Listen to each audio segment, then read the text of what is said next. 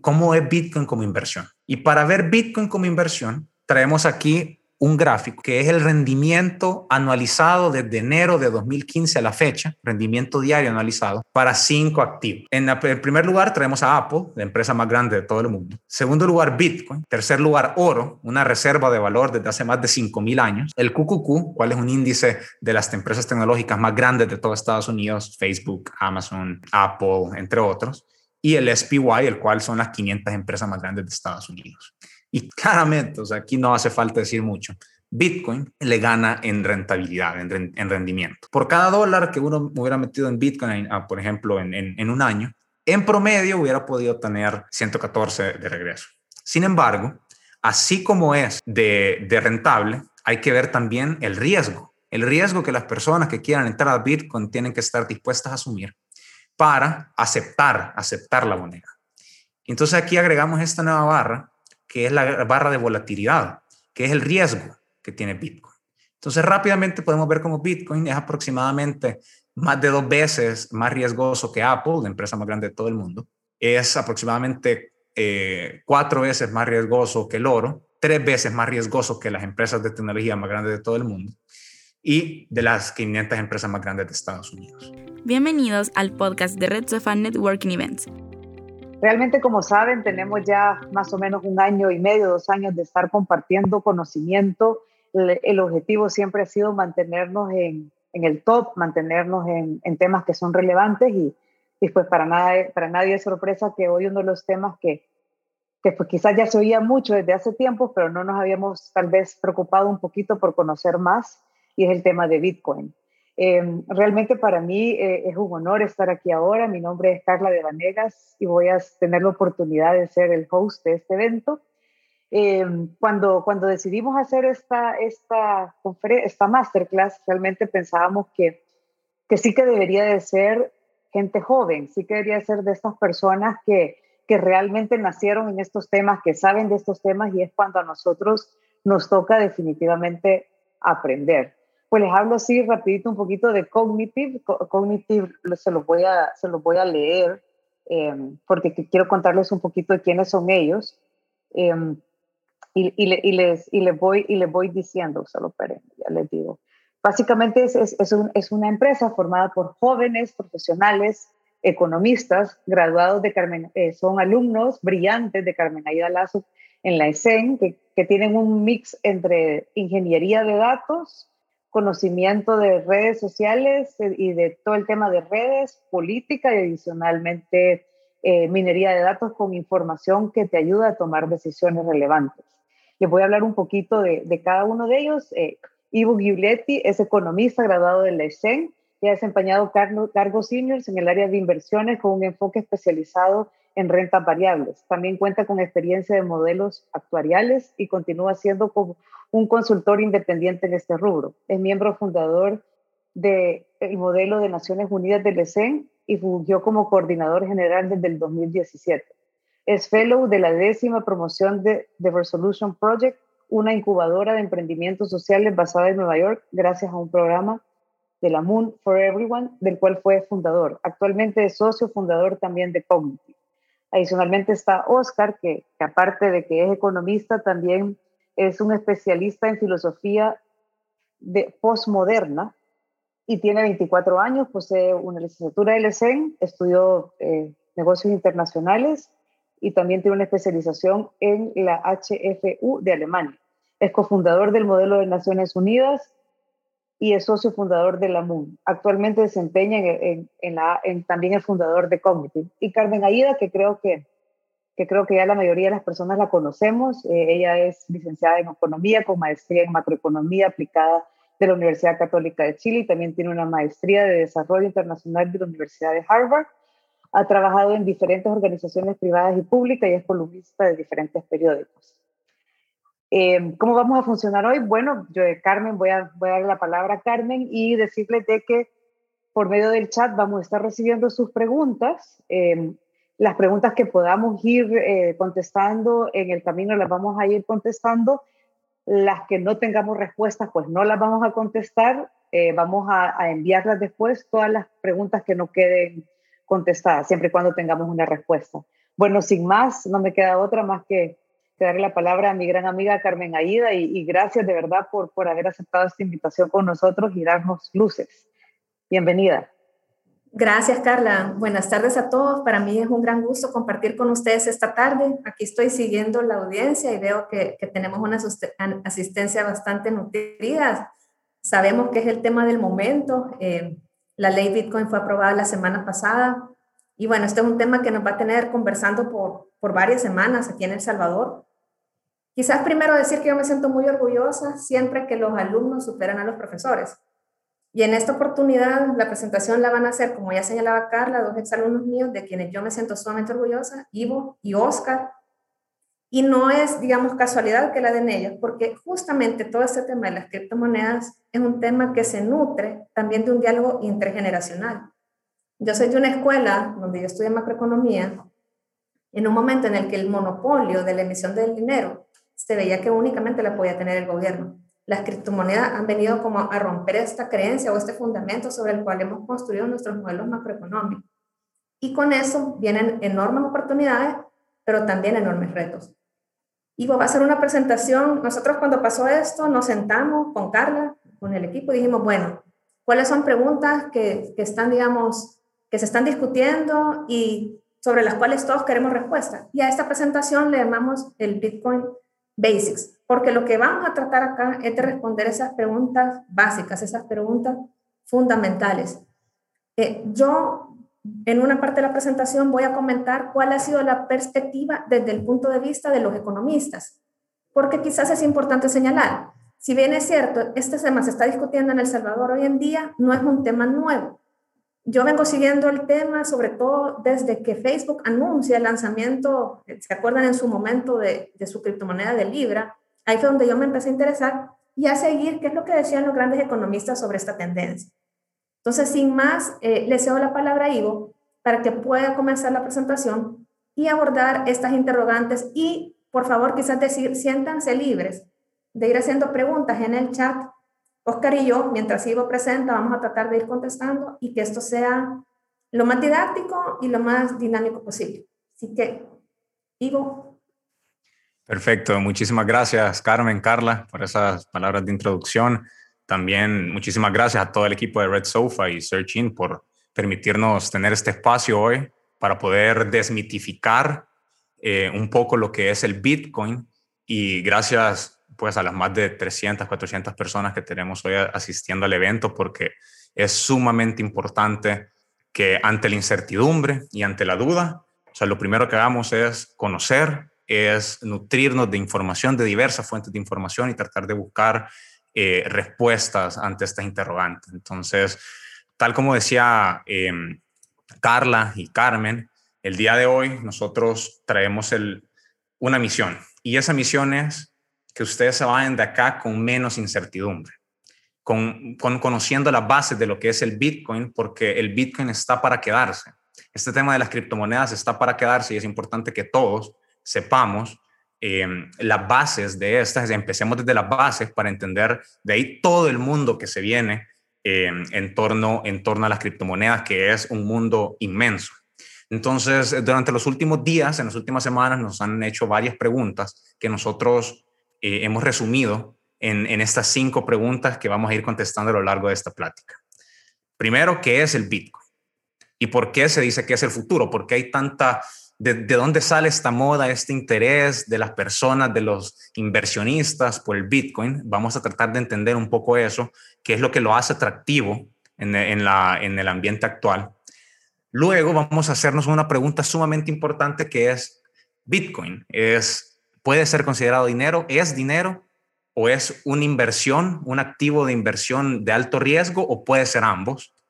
También vamos a ver un poco de los mitos y realidades que hemos estado escuchando en los últimos días, entonces vamos a tratar de hacer este, eh, este chequeo de estos mitos y realidades. Luego, también, al ser una nueva tecnología disruptiva, trae nuevas oportunidades, pero también trae riesgos que todos como personas, como empresarios o como, o como empresas, instituciones, tenemos que conocer cuáles son los riesgos inherentes al Bitcoin que también trae para que podamos tomar las mejores decisiones. Y por último, vamos a tratar de aterrizar un poco en cuáles pueden ser algunas de las implicaciones que viene para El Salvador. Entonces, sin más que agregar, empezamos con qué es el Bitcoin. Para saber qué es el Bitcoin, pues creo que lo más importante también es ver que el Bitcoin no es algo nuevo, como podemos ver en esta gráfica.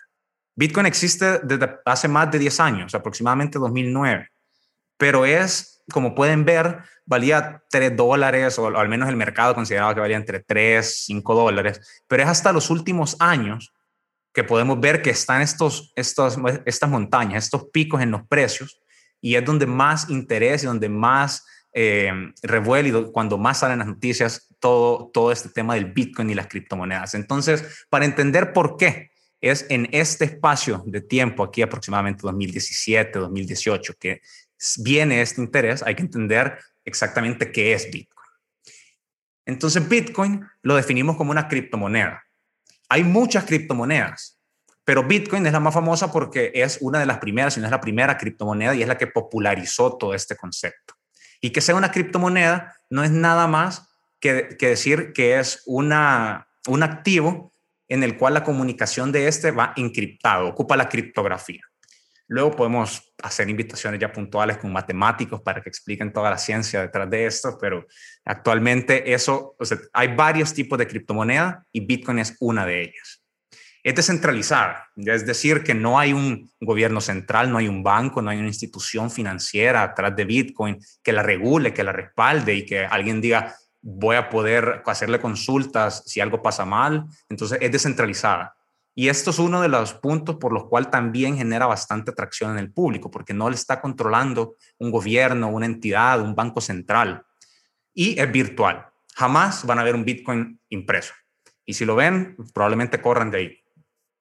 Y entonces esta criptomoneda permite hacer transacciones entre pares, entre los celulares, dos personas, dos empresas, una persona y una empresa, no importa, entre dos personas, o sea, entre dos individuos que estén queriendo intercambiarse Bitcoin mediante Internet, sin la supervisión de una entidad central.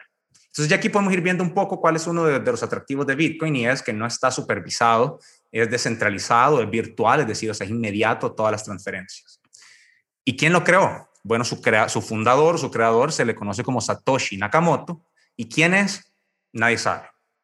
Puede ser una empresa, puede ser una universidad, puede ser un estudiante, puede ser un gobierno, puede ser un grupo, no sé, terrorista, pero nadie conoce quién es Satoshi Nakamoto porque es un alias. Es decir, una persona, o sea, nadie, nadie lo conoce, pero él fue el que publicó el primer informe a donde estipulaba qué era el Bitcoin, cómo iba a funcionar, eh, cuál era la lógica detrás de él y la tecnología de, bajo, la que está, bajo la que está la moneda. Actualmente el precio de Bitcoin ronda 40 mil dólares, pero a medida vayamos en esta plática van a ver que el precio va a ir fluctuando porque cada segundo el precio del Bitcoin va a cambiar. Y hay aproximadamente 18.72 millones de Bitcoin en circulación. Este dato es sumamente importante, pues lo vamos a ver más adelante, y es porque no es que van a haber infinitos Bitcoins. Los Bitcoins tienen un tope. Van a llegar hasta un límite y más, más allá de ahí no van a haber o sea, no van a emitirse más bitcoins y por eso también se cree, algunos inversionistas, algunas personas que especulan, creen que por eso el precio puede seguir subiendo, porque va a haber escasez de bitcoin. Si alguien está interesado en, seguirlo en Google, en Yahoo, en, en, Internet, el código es BTC. Porque si ustedes solo colocan Bitcoin, puede ser que les salgan 40 tipos diferentes de, de Bitcoin, Bitcoin Gold, Bitcoin Cash, etc. Pero el el original código BTC o BTC USD si lo quieren ver en, dólares. Y si multiplicamos aproximadamente precio por cantidad, nos da que el tamaño actual de Bitcoin es 740 mil millones de dólares. Solo para hacer una referencia, eso sería aproximadamente unas 30 veces el PIB del Salvador. Es, es más grande que lo, que lo que es Walmart, una empresa que emplea más de 1.2 millones de personas en todo el mundo y más grande también que Visa, una de las empresas de pagos electrónicos por excelencia que todos conocemos. Y si llegan a estar más curiosos y más interesados, en este link está el documento original de Satoshi Nakamoto, en el cual pueden ver ahí toda la mate y toda la justificación que tiene Bitcoin atrás. Pero para entender este, este incremento de los precios que vemos aquí a la derecha, es importante conocer cómo funciona Bitcoin. Y para ver cómo funciona, vamos a invitar a Pedro. Pedro es un salvadoreño que necesita, le urge hacer un pago a la India, a su contraparte, a un proveedor que tiene él en su empresa que necesita de hacerle un pago. Pero no es cualquier transferencia, sino que hay ciertas condiciones que se tienen que cumplir para Pedro para de la transferencia que él quiere hacer. ¿Cuáles son algunas de estas? Bueno, no desea pagar altas comisiones a los bancos porque sabe que mandar dinero hasta el otro lado del mundo puede ser costoso. Tampoco desea toda la burocracia de justificar la transacción, llenar todo el papeleo, justificar a quién se lo está enviando. Y principalmente, no quiere hacer esto porque necesita que la operación se haga hoy mismo. En, este, en los próximos minutos, su proveedor necesita recibir el pago. Por suerte, el proveedor de Pedro recibe Bitcoin y Pedro cuenta con Bitcoin. Así que decide hacer una transferencia de Bitcoin, le envía, y aquí es donde viene un poco lo interesante y por, y, por lo que vemos el atractivo de Bitcoin. Esta transferencia no pasa por ningún gobierno central, no pasa por ninguna eh, entidad financiera ni por, un canal de comunicación de, gobiernos centrales o, o, sistemas financieros ni bancos, sino que se valida a través de una red de computadoras que está conectada por todo el mundo, que valida que en realidad Pedro esté transfiriendo bit, bitcoins. A estas computadoras no les importa si Pedro está transfiriendo el dinero por pagar a un narcotraficante, por pagar actividades ilícitas, no le interesa eso. Solo les interesa que en, efectivamente lo que Pedro mandó sea un Bitcoin. Esta transacción puede durar aproximadamente 10 minutos y cuando se valida, su contraparte recibe el Bitcoin. Pero aquí, así como este es uno de los atractivos más grandes, empiezan a surgir un poco las dudas y las preguntas. Como por ejemplo, si nadie controla Bitcoin, si nadie controla a quién manda, quién recibe, entonces ¿por qué dicen que es seguro? Y aquí es donde entra uno de los puntos más importantes y uno de los eh, hitos que Bitcoin vino a revolucionar y a popularizar, la cual es una tecnología que ocupa Bitcoin, que se llama blockchain, que también estoy seguro que la han de haber escuchado en tweets, la han de haber escuchado en redes sociales. Y blockchain es en realidad em, la tecnología, la innovación más grande que vino a traer Bitcoin, o una de las innovaciones más grandes que vino a traer Bitcoin, porque esta tecnología no solo se aplica en finanzas, sino que se puede aplicar para contratos de empresas legales, se puede eh, aplicar para cadenas de suministro, para métodos de captura de datos de manera segura, para estandarizar eh, cómo se comparte la información. Entonces tiene múltiples, múltiples aplicaciones. Pero Bitcoin es el que mayor la popularizó, el que más la popularizó. Y para entender qué es blockchain, vamos a dividir un poco la palabra en dos. La primera parte es bloque, block. Y la segunda parte es chain, cadena. Entonces aquí ya podemos ir viendo qué nos va diciendo esta tecnología. Es una cadena de bloques. Ustedes imagínense una cadena de legos, un lego atrás del otro y cada lego depende del anterior, que depende del anterior, que depende del anterior y es una cadena que se va armando eh, y con cada nueva transacción que se hace y que se ejecuta, entonces esta cadena va aumentando. Entonces el movimiento de Pedro, esta transacción que él mandó a la India, generó una, una, transacción que se agregó a un bloque de información. Pero este bloque de información no es un bloque de información cualquiera, tiene ciertas características y aquí hemos enumerado las principales. No son todas, pero son las principales. Tiene una clave única, es decir, no hay dos bloques iguales con el mismo código o no hay dos legos iguales con el mismo código. Posee una lista de transacciones que anda en promedio entre mil y dos mil transacciones. Es decir, no es que una transacción sea un bloque, sino que un bloque tiene entre mil, dos mil transacciones. Y esas transacciones tienen cuatro datos principalmente. La fecha, el segundo exacto que se hizo, el ID público de quien la mandó, o sea, un ID único que tiene Pedro y un ID de quien lo recibe y el monto de bitcoins que se mandó. Sin embargo, estos IDs son anónimos. Entonces yo puedo ver una transacción, pero no me dice nada a menos que no venga y publique mi ID público en redes sociales, se lo publica a todos y entonces ahí ya pueden ir coordinando y cuadriculando cuáles son los pagos que yo he hecho. Porque todas estas transacciones son públicas y todas estas transacciones están en todas las computadoras. Todos las pueden ver.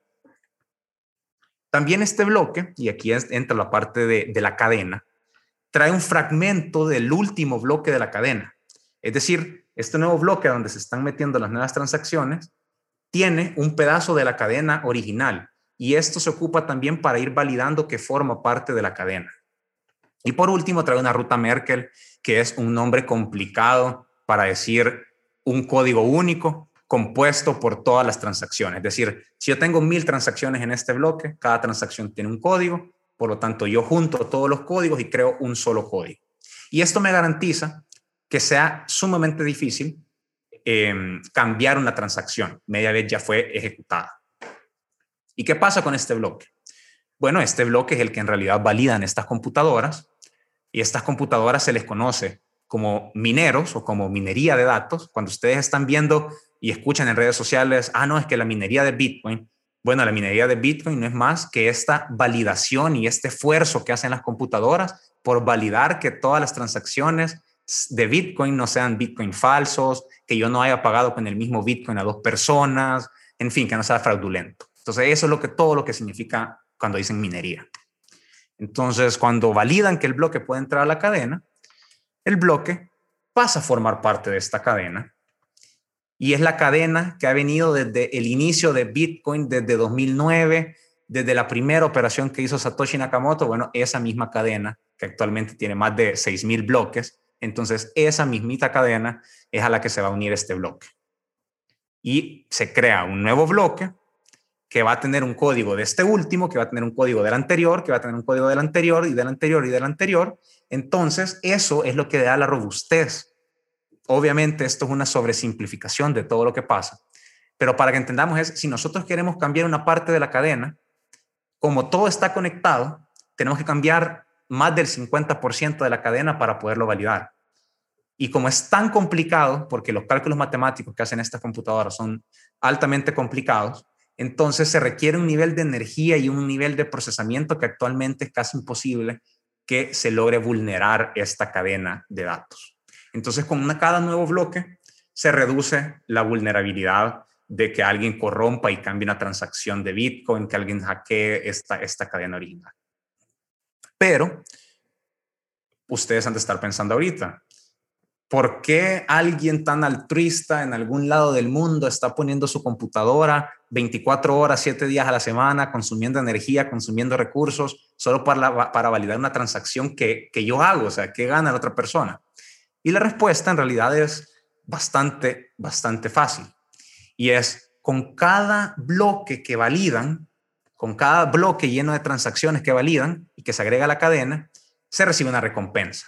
Y esta recompensa va disminuyendo cada cuatro años. Entonces, actualmente son 6.25 bitcoins, el, antes eran 12.5 y así sucesivamente, pero a futuro 6.25 se va a dividir en dos y la recompensa por cada bloque va a ir disminuyendo hasta llegar a 21 millones, que es este gráfico que nosotros vemos acá, esta, esta línea horizontal que vemos aquí, son los 21 millones y aquí podemos ir viendo cuántos bitcoins habían en circulación, así como cuántos, cuántos bitcoins han existido en el mercado que la gente estaba negociando en, los mercados financieros y podemos ir viendo cómo a medida Bitcoin se fue haciendo más popular, esta línea se fue haciendo más horizontal. ¿Por qué?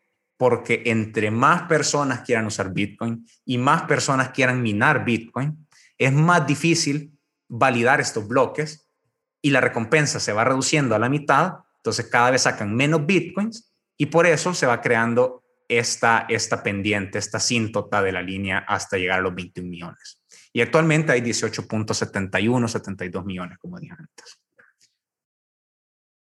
Sin embargo, esto hace un poco que la red sea lenta. Entonces, Bitcoin puede procesar 7 transacciones por, por segundo y Visa puede procesar 24 mil aproximadamente. Entonces, ahorita probablemente están viendo ya la computadora de sus hijos o su computadora y están diciendo, bueno, que me genere un poco de ingreso Bitcoin. Pero no es tan fácil. ¿Por qué? Porque, como dije, eh, los cálculos matemáticos para validar estos bloques son altamente complejos y se necesitan computadoras bastante robustas. Ejemplo de esto es esta granja de Bitcoin en Rusia, que vemos que es una de las más grandes, tiene tres pisos, tiene tres pisos de alto, y cada uno de estos bloquecitos que ven aquí es una tarjeta gráfica. Aproximadamente es un módulo de una tarjeta gráfica, o sea, contiene estas piezas que son las mismas que tienen las computadoras de sus hijos, las laptops de sus hijos para jugar, y estas son utilizadas por su alto nivel eh, de, procesamiento de información, eh, con, lo que pueden validar de manera rápida relativamente eh, todas estas operaciones. Y bueno, aquí un dato curioso nada más. Obviamente alguien tiene que hacer estas tarjetas gráficas y las dos empresas principales se llama una Nvidia, la otra AMD.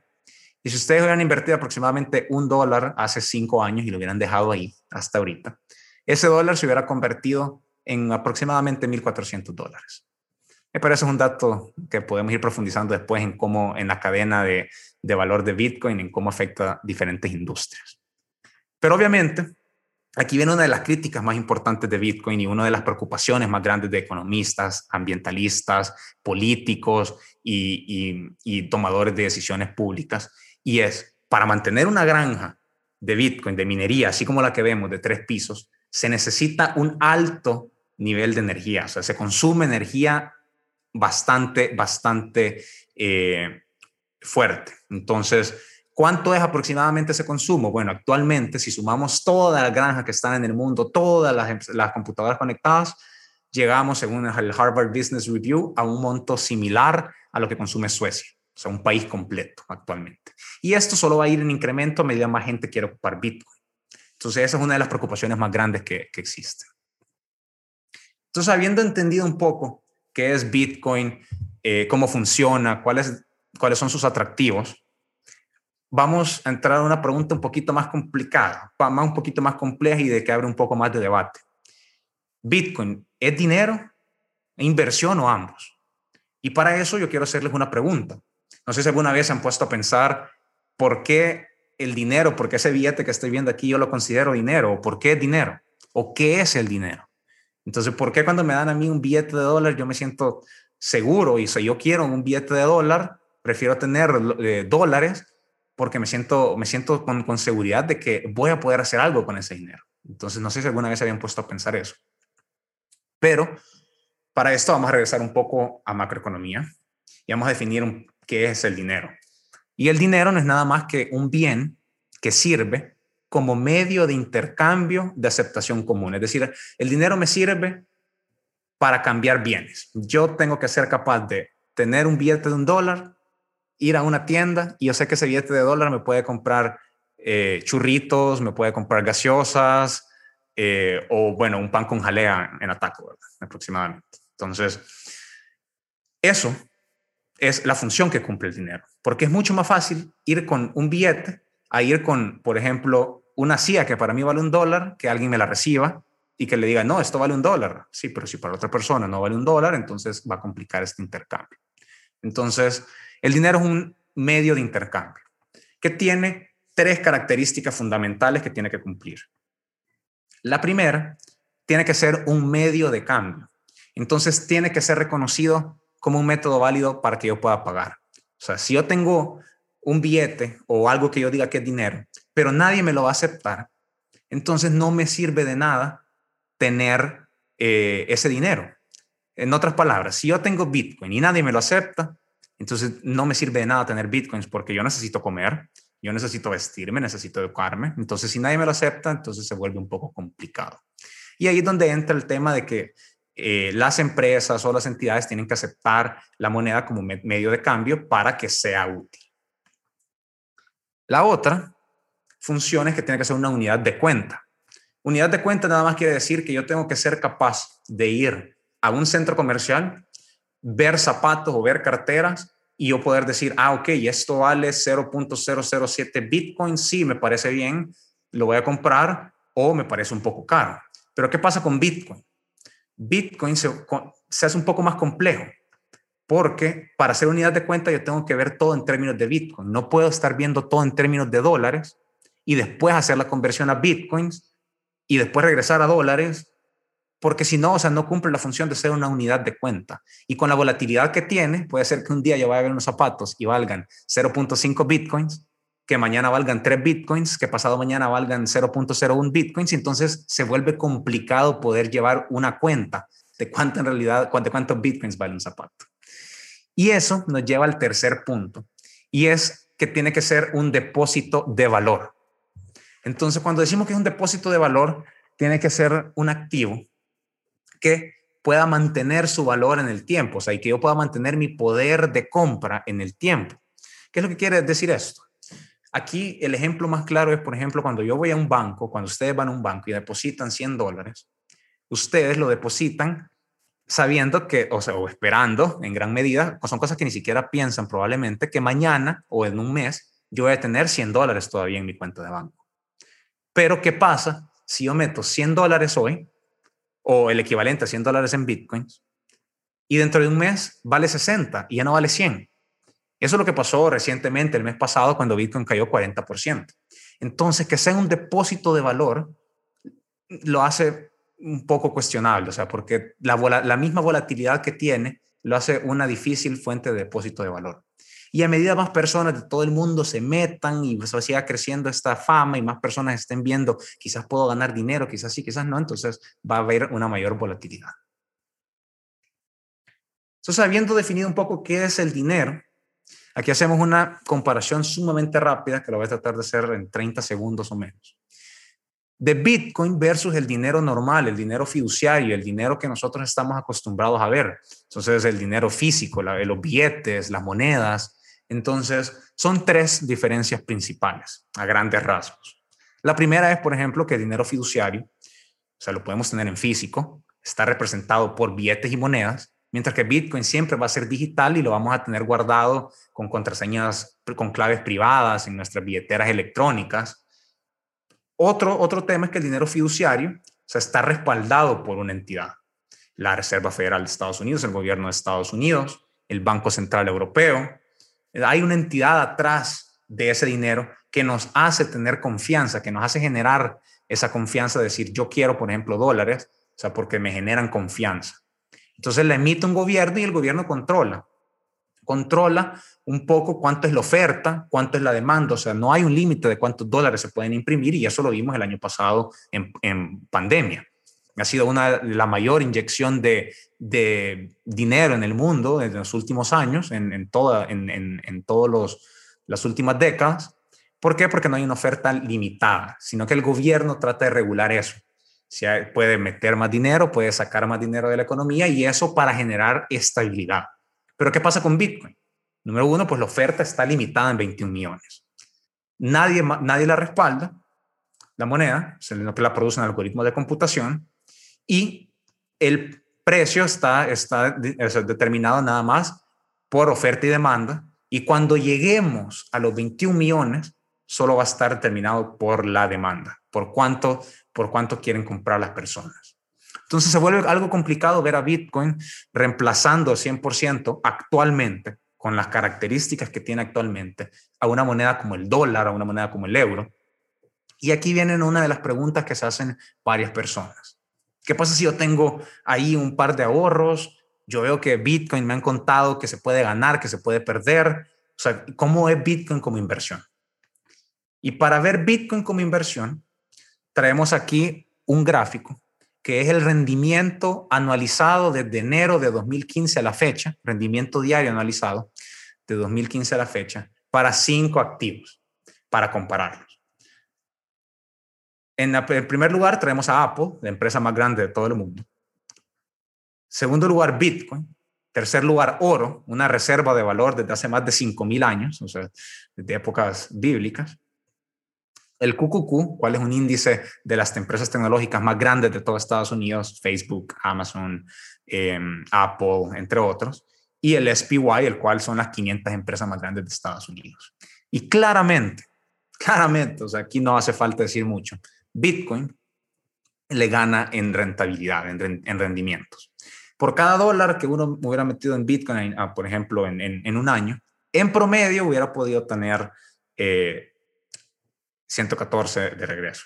Sin embargo, así como es, así, así como es em, de, rentable, hay que ver también el riesgo. El riesgo que las personas que quieran entrar a Bitcoin tienen que estar dispuestas a asumir para eh, aceptar, aceptar la moneda.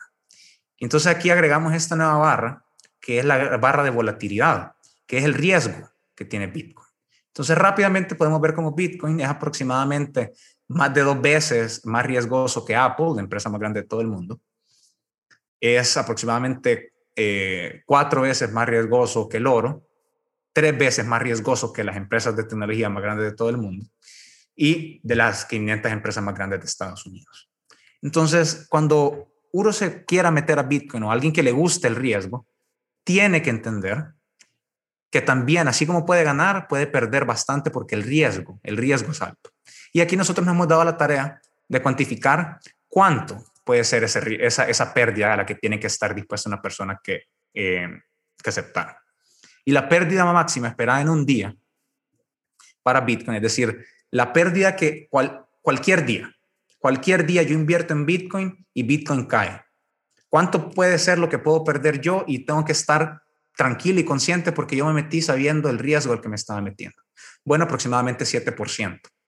Entonces, el 95% de las veces puede caer hasta 7% y yo tengo que estar tranquilo. Es decir, yo puedo invertir un dólar, el día siguiente perder eh, perder 7 dólares, perdón, invierto 100, el día siguiente pierdo, pierdo 7, yo tengo que estar tranquilo con eso. Entonces, es un activo de alto riesgo al compararlo con las demás acciones. Entonces, y compararlo con el dinero cash, ni se diga, muchísimo, muchísimo más riesgoso. Entonces, Bitcoin puede ser visto como una moneda, puede ser, difícilmente puede ser visto como una moneda, puede ser visto como un activo de inversión, altamente especulativo, altamente riesgoso. Entonces, ¿qué de todo lo que se dice es verdad y, qué, y, qué, y cuál puede ser mito cuál puede ser una media verdad? Entonces, blockchain, la tecnología bajo la cual está Bitcoin, es una tecnología que vino a revolucionar eh, cómo hacemos negocios, cómo operamos, cómo vemos la tecnología y esto es verdadero. Blockchain es una tecnología sumamente, sumamente buena, sumamente interesante de explorar y que cada vez se le van encontrando más, eh, más aristas, más sectores a donde se puede explotar esa capacidad. Que Bitcoin permita a más personas hacer pagos electrónicos. Bueno, esto depende, depende mucho. No solo con tener un celular basta para decir que todas las personas van a poder hacer nuevos pagos. Sin embargo, sí facilita los pagos. Pero hay un factor sumamente importante que es la alfabetización, la educación que se tiene que brindar para saber cómo operarlo, para saber a qué se está metiendo uno y para entrar a este mundo de la digitalización. No hasta el año pasado la mayoría de empresas no recibía pagos por transferencias o métodos de transferencias bancarias electrónicas y la pandemia vino a hacer esa revolución, pero aquí estamos hablando de otra liga completamente. Bitcoin cumple todas las características para hacer dinero, bueno, esto en realidad es falso. Vimos que no cumple todas las características para, para hacer dinero actualmente, bajo las características que posee ahorita. Asimismo, sin embargo, se puede ganar o perder dinero con Bitcoin. Y esto es absolutamente cierto. Si usted es un amante del riesgo, o sea, yo no puedo decirle si usted es un amante del riesgo, eso es un análisis que se tiene que hacer para ver si, si, si su nivel de, de, de tolerancia al riesgo es aceptable. Entonces, usted puede invertir en Bitcoin sabiendo que puede perder bastante, así como puede ganar bastante. También se, ha escuchado que las transacciones con Bitcoin no tienen comisiones y esto en realidad es un depende. ¿Por qué? Porque a los mineros también se les paga con transacciones. No solo de, validar los bloques de informaciones que ganan las personas que ponen sus computadoras a validar eh, bloques de Bitcoin, sino que también de transacciones. Sí, yo puedo hacer una transacción sin comisiones. Sí, pero si la hago así, probablemente se va a tardar muchísimo más, dos, tres veces más que una transacción con comisiones. Y el promedio de estas comisiones andaba en la cadena original por 20 dólares en, la semana, esta semana. Bitcoin será moneda aceptada internacionalmente. Bueno, eso no se sabe. ¿Y por qué no se sabe? Porque esta tecnología blockchain, que es la que ocupa Bitcoin para operar, se ha hecho tan interesante y tan famosa que ha despertado el interés de varios gobiernos centrales. Entonces tenemos a Estados Unidos, tenemos al Banco Central Europeo, tenemos a China probando crear sus propias criptomonedas, sus propias government coins o govcoins, como le dijo The Economist hace, eh, hace dos, tres días, govcoins. Entonces, pensar que un gobierno va a aceptar Bitcoin, del cual no tiene ningún control sobre él, sobre el mercado de Bitcoins, versus desarrollar su propia moneda sobre la cual va a tener un mayor control, es difícil, es difícil de verlo realmente, pero no se sabe. Vamos a tener que ver más las opiniones y ahí Carmen nos va a dar un poco de insights eh, económicos a nivel internacional más adelante. ¿Todas las transacciones con Bitcoin son seguras? Pues no necesariamente. Esto es falso. ¿Por qué? Porque han habido casos de hackeos en los cuales se hackea la eh, billetera electrónica, es decir, el celular donde yo estoy guardando los bitcoins. ¿Atraer inversión extranjera directa? Aquí es un depende. ¿Por qué? Porque tenemos que hacernos dos preguntas fundamentales. Número uno es, ¿qué tipo de inversión extranjera directa vamos a traer? Número uno. Y número dos es, ¿será que solo por Bitcoin vamos a traer una gran cantidad de inversión extranjera directa? Y aquí les, aquí les digo por qué esa es una pregunta fundamental. Y es porque, como han visto, Bitcoin funciona con Internet y funciona con energía. Y actualmente nosotros somos un país que todavía eh, tenemos déficit energético, pero además tenemos uno de los Internets más lentos del mundo. Entonces todavía hay otros avances tecnológicos que hay que estar monitoreando y estar viendo antes de poder hacer estas aseveraciones tan grandes de decir que definitivamente va a traer mayor inversión. Entonces es un depende. Puede ser, tenemos que seguirlo viendo. Y aquí entramos un poco a cuáles son las oportunidades y los riesgos de Bitcoin.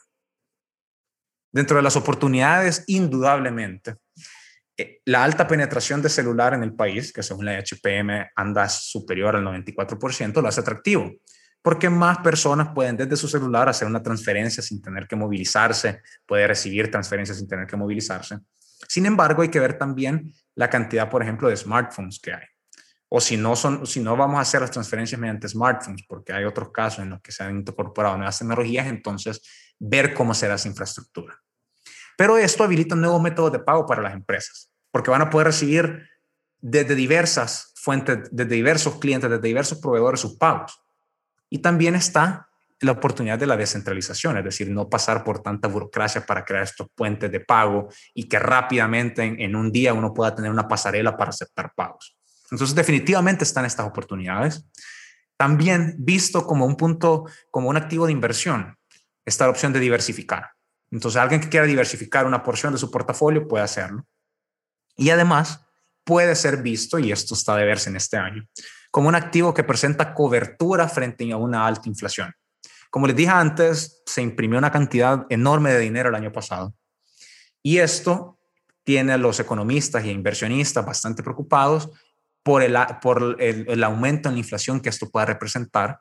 Y normalmente la gente, cuando hay alta inflación, se va a otro tipo de activos que no están tan correlacionados con la inflación, puede ser oro o en este caso puede ser Bitcoin. Sin embargo, también hay riesgos. También hay riesgos que todos tenemos que conocer y que pueden ser ahora, en este momento, mayores que las oportunidades que podemos tener. Entonces, para esto, yo quisiera invitar a Carmen que nos profundice un poco en cuáles son estos riesgos que vemos aquí, pero principalmente también para que nos dé ese, esa perspectiva y ese view de los economistas a nivel mundial, qué es lo que se dice los grandes pensadores, los premios Nobel sobre el Bitcoin y su utilización eh, como, como medio de pago. Entonces, eh, Carmen, por favor, si nos podría profundizar un poco más en, los riesgos que, estamos, que podemos enfrentar con Bitcoin. Sí, gracias, Ivo. Cuando estábamos haciendo la presentación, justamente queríamos dejarla balanceada, ¿verdad? Y reflejar de manera adecuada las oportunidades, lo que ya hizo Ivo, ¿verdad? Que ya explicó toda la arquitectura que está detrás de Bitcoin, las oportunidades.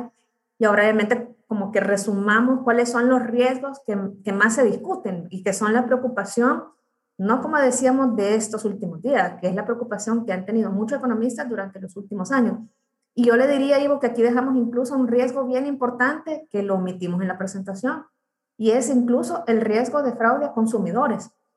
Este es un tema que requiere mucha alfabetización. Ustedes vean que nos hemos tomado pues casi una hora para explicar solamente lo básico, y ese es un riesgo sumamente importante del que va a haber que trabajar mucho para evitar, sobre todo que consumidores que estén expuestos a desinformación puedan caer en algunos casos de fraude.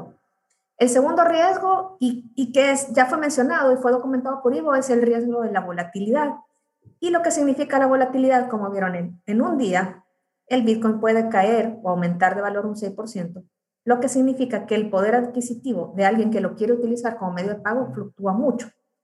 Entonces, la volatilidad o el cuestionamiento de si realmente los, los incrementos que estamos viendo en los precios de Bitcoin obedecen a un comportamiento especulativo es de las grandes vulnerabilidades o los riesgos que son señalados de manera recurrente por los economistas. El segundo, que también ya lo señalaba Ivo y que es bien existencial, es si realmente Bitcoin tiene un valor para la sociedad, dado que, dicen algunos economistas, si realmente le pusiéramos un impuesto por todo el consumo de energía que hace, si, realmente contabilizáramos la huella de carbono, posiblemente tendría un activo con un valor negativo. Entonces, el consumo energético, el impacto ambiental, ya fue señalado como uno de los temas que está en la palestra, que va a seguir siendo debatido. Posiblemente pues, se puedan encontrar de pronto maneras ambientalmente menos nocivas, pero está hoy en día en la discusión. El tercero es el tema de seguridad digital como ya se mencionaba, ahora El, Salvador está en el radar, ¿verdad? Como dicen, está en el spotlight. Y eso puede atraer la atención de, pues, de hackers que puedan intentar vulnerar las, las seguridades. El, yo, digamos, me inclino también por este cuarto, que, porque lo veo mucho en la discusión, y es el tema de que los gobiernos, como yo veo los gobiernos, la tecnología en generalmente va más rápido que los gobiernos. Los gobiernos tratan como de, de, de hacer cachar, de tratar de, de establecer regulaciones que vayan acorde a los tiempos. Y lo que estamos viendo es eh, escepticismo, eh, en algunos lados prohibiciones o regulaciones más estrictas para el uso de monedas digitales e incluso la Reserva Federal y el Banco Central Europeo ya anunciaron sus intenciones de poder emitir sus propias monedas digitales en los próximos años, muy posiblemente en el corto plazo, lo cual vendría a competir con estas monedas y podría, por ende, reducir el atractivo, ¿verdad? O el interés cuando tengamos entonces una moneda que a diferencia de una criptomoneda es emitida y es respaldada por una autoridad monetaria. Y finalmente, este, y un tema que también yo veo que sale en los chats y que fue respondido es la vulnerabilidad que puede tener el uso de las criptomonedas, que ha sido documentado por casos también emblemáticos, actividades ilícitas. No significa que eso no se pueda eh, mitigar, se puede mitigar. ayer estaba eh, repasando como un informe que saca Gafi, el Grupo de Acción Financiera Internacional, para decirle a los gobiernos qué medidas, qué protocolos pueden utilizar para mitigar los riesgos en un contexto donde se usa crecientemente estos activos. Sin embargo, creo que no podemos negar que las vulnerabilidades son mayores que en los sistemas tradicionales que hemos establecido. Y pusimos el siguiente slide, no sé si me lo puede pasar, por favor, Ivo. Porque, y yo me imagino que es lo que hacemos todos, cuando, cuando sale un tema nuevo, eh, recurrimos a, a, los expertos, ¿verdad? O sea, recurrimos a, bueno, ¿qué, ¿qué, es lo que está diciendo la gente que ha estudiado los sistemas financieros por año? Y aquí lo que hicimos fue un collage eh, de distintos autores, de distintos, digamos, grandes macroeconomistas. Tenemos, por ejemplo, a Nuriel Rubini, que es un economista que ha sido uno de los principales críticos de, del Bitcoin, pero que también tiene el mérito, por ejemplo, de, de haber sido alguien que, que anunció la última crisis del 2008 y prácticamente lo que, el, el, el, lo que en esencia el argumento de él es que lo que estamos viendo es una burbuja y que esa burbuja, como toda burbuja, va a explotar, ¿verdad? Con enormes costos para la sociedad. En la misma línea están autores como Stiglitz, que va más allá y dice, no, ¿verdad? La Bitcoin debe ser prohibida. Eh, nuevamente, también notemos que un argumento que se da es que, digamos, que, en este sistema financiero descentralizado, con todas las ventajas que puede percibir un grupo, ¿verdad? Eh, le pone desafíos a la estabilidad financiera por no tener, por la misma característica, ¿verdad?, de centralización, de no poder tener control sobre la oferta de dinero. Quizás en esencia, y nada más como para terminar esta parte, decir, ya lo señalaba Ivo, eh, Bitcoin tiene un problema como bien estructural desde el punto de vista económico. Y es que, dado que la oferta está limitada, como decimos los economistas, la oferta es completamente inelástica, la oferta va a alcanzar un cierto monto, a diferencia de los bancos centrales que calibran la cantidad de dinero para mantener un cierto nivel de inflación, de control de la inflación, en el Bitcoin no, se va a llevar este tope de 21 millones y hasta ahí, esa es la cantidad de Bitcoin que en teoría va a existir. Lo que significa que entonces, si como si la oferta está fija y la demanda fluctúa, significa que ese precio también fluctúa, lo cual nuevamente hace que como, por lo menos como dinero, en su concepción básica de ser medio de pago, tenga la vulnerabilidad de ser una reserva de valor, con, digamos, tener, digamos, escasa la propiedad de ser reserva de valor. Entonces, el cuestionamiento económico viene más desde decir, eh, esto en resumen, los economistas lo que dicen es, veamos los riesgos, ¿verdad? Número dos, es posible que salgan monedas digitales de los gobiernos centrales que tengan ese respaldo. Número tres, sí puede ser un activo de inversión, un activo de inversión que tiene pues, su riesgo y también tiene su rentabilidad, pero un activo de inversión. Y finalmente todavía se ve como que sea muy difícil pensarlo a mediano plazo como un medio de pago efectivo. Y por aquí me quedo, Ivo, para regresar, porque yo sé que ahorita usted va a cerrar con la parte de, ok, si me quiero meter a Bitcoin, ¿qué hago? Exacto, buenísimo. Muchísimas gracias, Carmen, la verdad, por esa explicación, porque es sumamente importante no ver Bitcoin solamente cuál va a ser su impacto en El Salvador, sino que El Salvador en el mundo. El, el Salvador, eh, visto desde entidades multilaterales, visto desde otros bancos centrales, entonces ver cómo todo el, al, entrar a Bitcoin, que están pues en todo el mundo, o sea, es descentralizado, ver cómo nos puede afectar esta fuerza. Sin embargo, ya hablamos de Bitcoin, ya hablamos de lo que es, por qué es atractivo, si puede o no ser considerado dinero, si puede o no ser considerado un activo de inversión, pero en El Salvador, si alguien quiere meterse a Bitcoin actualmente, ¿cuáles son los pasos que debería de seguir?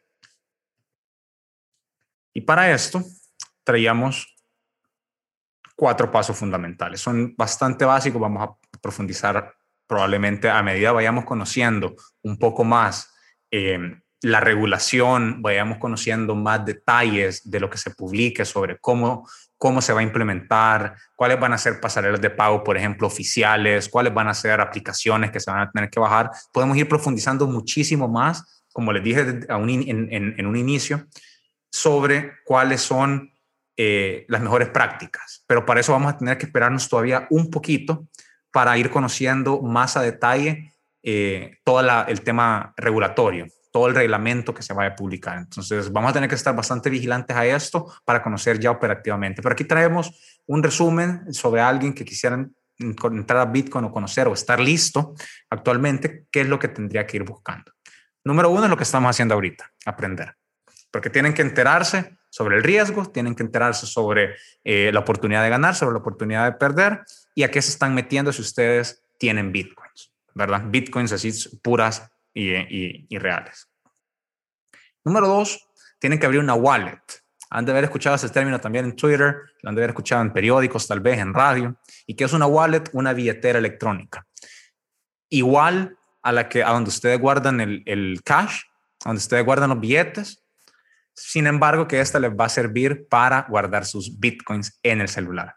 Y es importante que la billetera que se elija, y aquí vamos a ir tenemos todavía que ir profundizando muchísimo más sobre la seguridad de estas, sea una eh, de alta, alta seguridad que presente eh, un nivel de seguridad que, que genere confianza. ¿Por qué? Porque está el riesgo de que El Salvador se vuelva un foco para ataques cibernéticos. Entonces es importante que todos mejoremos nuestro nivel de seguridad digital también. Pero abrir la billetera solo sirve para tener una llave pública una ID pública donde yo pueda recibir y enviar dinero. Además, hay que o comprar o recibir bitcoins. Y para eso se puede ocupar un, un exchange, una, una, casa de cambio prácticamente en línea, en la cual yo mediante mi tarjeta de crédito, o sea, pongo mi tarjeta de crédito, pongo PayPal, pongo mi tarjeta de débito actualmente. En teoría ya cuando se acepte en El Salvador, o sea, no sabemos exactamente cómo puede ser, pero puede cambiar un poco esta dinámica. Pero con esta tarjeta podemos empezar a comprar o alguien que ya tenga bitcoins nos puede transferir a nuestra billetera. Entonces nosotros ya vamos a hacer, eh, ya vamos a tener bitcoins eh, oficialmente. Y finalmente, pues usarlos. Si, lo, si aún no consideran que lo van a ocupar como dinero, como cash, como el equivalente al dinero que guardan para comprar el súper, nada más tengan cuidado con con la volatilidad pero si lo van a ver como inversión también, o sea, lo tienen ahí y van viendo las fluctuaciones, las subidas, las bajadas, etc. Entonces, pero esto desde un punto de vista de una persona individual que quiera eh, abrir su billetera de Bitcoin. Bueno, inclusive hasta una empresa, pues lo podría hacer. Pero desde un punto de vista transaccional, ¿cómo se mirara esto? ¿Y cómo creemos nosotros que se mirara y cuáles son las opciones que tienen las empresas? Bueno, inicialmente, pues tenemos un cliente con acceso a, un smartphone e internet y desea comprar Bitcoin. Entonces, mediante la aplicación preferida, va a utilizar su wallet de preferencia para pagar Bitcoins y estos van a llegar casi inmediato a la empresa que lo va a recibir en su wallet, en su propia billetera electrónica. Y esta es la transferencia, esta es una transferencia de Bitcoin, así en la más pura esencia. Obviamente aquí esto va a ir cambiando a medida que vayamos conociendo más la regulación, a medida vayamos conociendo más la implementación que vamos a tener. Pero actualmente así de fácil sería 1, 2, 3. Pero ¿qué hace la empresa cuando recibe estos bitcoins? Y entonces aquí viene un poco lo complicado y aquí vienen algunas de las preguntas que se tienen que responder. Aquí traemos tres opciones. No son las únicas, no son, las, no son necesariamente las últimas opciones que van a tener, pero son tres opciones que pueden considerarse. La opción uno es la empresa inmediatamente, en cuestión de segundos, porque por ser digital se puede hacer en cuestión de segundos, cambia el Bitcoin que recibe de su cliente a dólares o a una moneda menos estable, eh, más estable que el Bitcoin. ¿Por qué? Para no tener esa volatilidad internamente, porque puede ser que reciba en Bitcoin, ese día caiga 7% y entonces ya le perdió 7% a esa venta. Entonces lo cambia inmediatamente. ¿Cómo se tiene que hacer eso? Hay que profundizar operativamente cuáles podrían ser o algunas de las opciones. La opción 2, una empresa probablemente tal vez más robusta, puede ocupar cobertura frente a bitcoins en el mercado de futuros, en los mercados financieros, y entonces así eh, se garantiza que el precio que tiene actualmente de bitcoin, pues, no importa si sube o si baja, puede mantenerlo. Y opción 3, pues la empresa no realiza ninguna operación, se queda con bitcoin y acepta la volatilidad implícita que este viene. Es decir, ese 74% anual de volatilidad que puede tener el bitcoin. Puede ser que a final de año en realidad el Bitcoin esté para abajo, que el final de año haya crecido, entonces acepta esta volatilidad.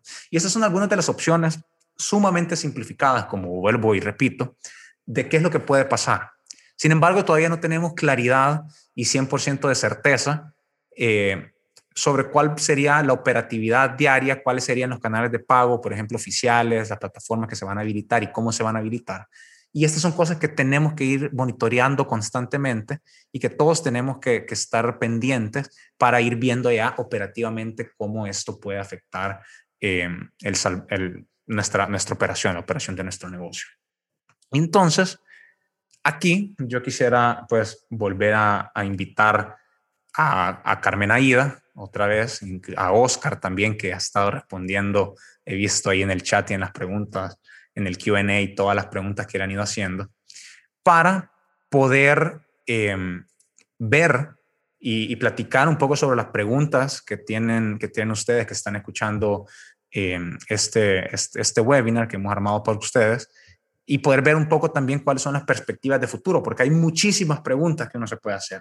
Por ejemplo, ¿qué pasaría si viene un gobierno o un país enorme y cancela em, eh, y, prohíbe el Bitcoin, como, como pasó con China. El precio cae, pero ¿qué pasa si más países empiezan a prohibirlo en, son de su criptomoneda propia? Bueno, probablemente Bitcoin podría perder valor. ¿O qué pasa si empiezan a aceptarlo? Entonces va a haber mayor volatilidad. ¿Qué pasa con los acuerdos que tiene que todavía establecer El Salvador con multilaterales? También está todo, o sea, están todas esas cuestiones. Como tengo que adaptar mi, mi, ERP, mi software contable para poder aceptar las, estas plataformas nuevas de Bitcoin. Entonces, hay muchísimas, muchísimas preguntas. Entonces, sin más que agregar, de parte de Cognitive y de mi persona, hasta aquí llega la presentación. Este, es lo que habíamos armado para ustedes eh, el día de hoy y espero de verdad que se haya cumplido el objetivo y ese objetivo es que se reduzca la incertidumbre con la que entraron probablemente a la llamada. Y ahorita nos quedamos en un, eh, en un pequeño QA con Carmen, con Carla y con Oscar Em, y mi persona también para seguir respondiendo a, a, las, preguntas que más se repiten en el chat. Sin embargo, las que no alcancemos a responder, las vamos a, a, enviar luego. Ya vamos a avisar cuál va a ser la plataforma eh, para que no nos quedemos con estas, con estas dudas. Entonces, gracias. Sí. Quizás nada más, antes de darle también la palabra a Carla y más preguntas, yo, yo estoy también notando que hay varias preguntas sobre qué alternativas, por ejemplo, si me pagan en Bitcoin, porque la ley va a permitir, ¿verdad? Que le paguen en Bitcoin, ¿qué hago para cambiarlo a dólares? Sobre el tema de cómo yo, digamos, puedo lidiar con el riesgo cambiario de recibir esa moneda. Y nada más creo que es bien importante, y aquí Carla haría la invitación a que volvamos a tener un espacio como este cuando ya tengamos el reglamento de la ley y las normativas complementarias, las cuales no han sido emitidas y que nos van a permitir comprender mejor cómo va a funcionar esto. Y lo digo porque tenemos una ley sencilla, son 14 artículos, pero todavía no hay esa normativa o esa especificidad. Sobre todo porque el gobierno ha anunciado que va a abrir un fideicomiso o un fondo que va a permitir como el canje de dólares a Bitcoin, es decir, como que asumiendo el gobierno ese riesgo cambiario, sin embargo tendríamos que saber montos, quiénes pueden acceder, eh, ¿verdad? ¿Cuál puede ser la demanda? Entonces... Las plataformas para acceder, o sea, como eh, la operatividad también. Entonces, todavía hay bastantes preguntas con respecto, con respecto a, a, justamente esa cuestión. Es decir, si yo no quiero asumir el riesgo de Bitcoin y acepto Bitcoin, lo ideal sería cambiarlo casi al segundo exacto por dólares. Sin embargo, ¿cómo hacerlo? ¿Cómo hacerlo? Es lo que todavía tenemos que ir viendo y por eso creemos que este va a ser, eh, y esperamos que sea el primero de, muchos espacios que vamos a ir abriendo con más expertos en el tema, con más expertos en diferentes áreas, en eh, área legal también, área pues económica, financiera, eh, operativa, para que nos puedan ir dando también parte de, de, su experiencia sobre cuál sería la mejor implementación operativa en el día a día sobre Bitcoin. Bueno, la verdad que teníamos planeado preguntas, pero logramos ir contestando la mayoría y, por, por, por, tema de tiempo, eh, hay muchas preguntas que todavía quedaron ahí, pero como Carmen dice, quizás hay muchas preguntas que todavía no hay respuestas y, realmente el objetivo hoy era para personas como su servidora, que no tenía ni una idea de qué era esto de Bitcoin y que yo les decía, por favor, pónganmelo así como for dummies, eh, pues creo que un poco era, el, objetivo. Eh, hemos recibido una cantidad de preguntas que créanme que, que el equipo de Cognitive eh, va a tratar de responder junto con Carmen, las que se puedan y las otras no. Tal vez si me pidieron hacer un, un pequeño disclaimer, no. Cognitive no está recomendando ninguna plataforma, no está recomendando ningún tipo de cosas porque no, no es ese el objetivo, sino que es un tema de conocimiento en general. Em, tal vez ya antes de, retirarnos y darle las gracias a todos, solo quiero que sepan que Cognitive es una empresa salvadoreña fundada por jóvenes como Ivo, Oscar y, un grupo más que realmente se, se, dedican, tienen habilidades de analítica, manejo de Big Data y, y, están trabajando mucho en ser socio estratégico en las organizaciones para que toda esta data y todas estas cosas que escuchamos se puedan convertir en acciones para tomar decisiones de negocio. Eh, nada menos me queda a mí como grupo Searching, como Search, como eh, identificadora de talento, pues el privilegio de saber de que también Cognitive es una empresa de TAS, de Talent as a Service, así que ahí está la orden. Esta presentación va a estar en la página de Red Sofa Global, la van a recibir ustedes porque la pueden volver y también hemos, eh, vamos a recibir sugerencias de parte de ustedes con qué frecuencia, ya que este tema hoy interesa tanto. Estamos pensando, como dice Ivo y Oscar, eh, probablemente tener un panel con expertos, probablemente invitar a la banca, invitar a otros actores para que vayamos teniendo cada vez más claridad, no solo por el Bitcoin aquí en el país, sino que creo que, como me dijo alguien, o sea, esto se queda, o sea, es una tendencia. Así que de verdad que muchas gracias, Ivo. Eh, Carmen, te felicito por tus alumnos, eh, definitivamente espectaculares. Por ahí tenía el comentario de una persona que, que admiro mucho que me dice, he pasado una semana leyendo de esto y por fin lo entendí. Así que estuvo súper, súper bien. Perfecto, muchísimas gracias, Carla. La verdad es que, que me alegro. Esos comentarios son los que, los que de verdad hacen eh, que todo este esfuerzo haya valido la pena. O sea, que la gente haya comprendido realmente qué es Bitcoin, por qué, qué o sea, cómo funciona y por qué eh, es tan atractivo, porque este interés. Entonces, muchísimas gracias. Gracias. Gracias por el espacio, Carla. Esto vamos a irlo comprendiendo entre todos y entre esto es un enfoque multidisciplinario que hay que tener en este tema, así que cuenten con nosotros y esperamos volver a verlo pronto. Muchas gracias. Muchas gracias a todos también por atender. Fueron buenísimas preguntas las que estuvimos atendiendo en el QA en el chat. Eh, lo sentimos por no haber contestado todas, sin embargo vamos a tratar de hacerlo posteriormente. Esperemos que en esta serie de videos eh, de la que estábamos hablando, de que lo podemos hacer una realidad. Y como dice Carmen, vamos a ir aprendiendo de esto todos juntos. Por lo tanto, es importante educarse y antes de entrar al tema de la Bitcoin o de las criptomonedas, informarse bien en Internet. Pero por el momento, muchas gracias. Gracias por escuchar este episodio de Red Sofa Networking Events. Recuerda seguirnos en Facebook e Instagram como redsofa.events. También puedes descargar nuestra app Red Sofa en App Store y en Play Store. Si quieres más información, puedes visitar www.redsofa.global.